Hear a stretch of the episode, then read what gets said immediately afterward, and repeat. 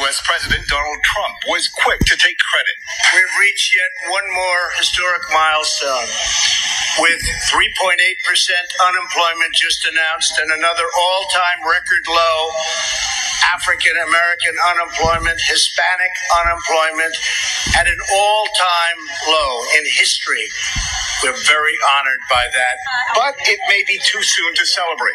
Economists say recent moves by the Trump administration to raise tariffs on steel and aluminum imports could hurt economic growth and jobs. U.S. President Donald Trump was quick to take credit. We've reached yet one more historic milestone. With 3.8% unemployment just announced and another all time record low, African American unemployment, Hispanic unemployment at an all time in history. We're very honored by that. But it may be too soon to celebrate. Economists say recent moves by the Trump administration to raise tariffs on steel and aluminum imports could hurt economic growth and jobs. U.S. President Donald Trump was quick to take credit. We've reached yet one more historic milestone. With 3.8% unemployment just announced and another all time record low, African American unemployment, Hispanic unemployment at an all time low in history. We're very honored by that. But it may be too soon to celebrate. Economists say recent moves by the Trump administration to raise tariffs on steel and aluminum imports could hurt economic growth and jobs. U.S. President Donald Trump was quick to take credit. We've reached yet one more historic milestone. With 3.8% unemployment just announced and another all time record low, African American unemployment, Hispanic unemployment at an all time low in history. We're very honored by that. But U.S. President Donald Trump was quick to take credit. U.S. President Donald Trump was quick to take credit. Quick, quick, 快速的，quick to take credit，居功自傲。U.S. President Donald Trump 很快就居功自傲了，was quick to take credit. We've reached yet one more historic milestone. We have reached yet one more historic milestone.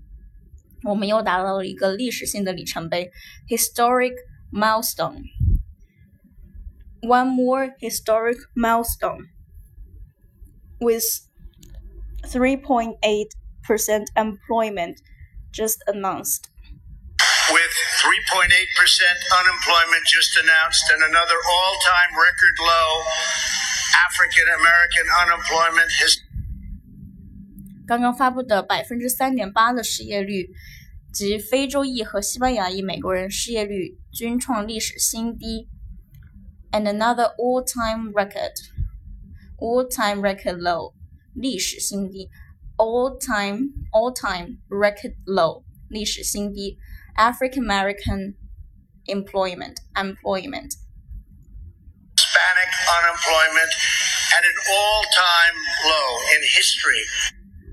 All-time low in history，历史性低，Hispanic Hispanic unemployment at an at an all-time low in history. Hispanic American，西班牙裔美国人。 We're very honored by that. But it may be too soon to celebrate. Econ- We are very honored by that. 我们对此感到非常荣幸。Um, it may be too soon to celebrate. 不过庆祝可能为时过早。 Economists say recent moves by the Trump administration to raise tariffs on steel and aluminum imports could hurt economic growth and jobs. Economics economists economists 经济专家 say recently move recent moves recent moves by the Trump administration 称特朗普政府最近提出的最近提出的提高钢材和铝进口关税 raise tariffs 关税 tariffs 提高关税 raise tariffs on steel 钢材 steel s t e e l steel and aluminum aluminum 铝 imports steel and aluminum imports could hurt economic growth in jobs 能够损害 hurt economic growth 经济增长和就业机会。不过，庆祝可能为时过早。经济专家称，特朗普政府最近提出的提高钢材和铝进口关税的这一措施，可能会损害经济增长和就业机会。Let's listen to it one more time. U.S. President Donald Trump was quick to take credit.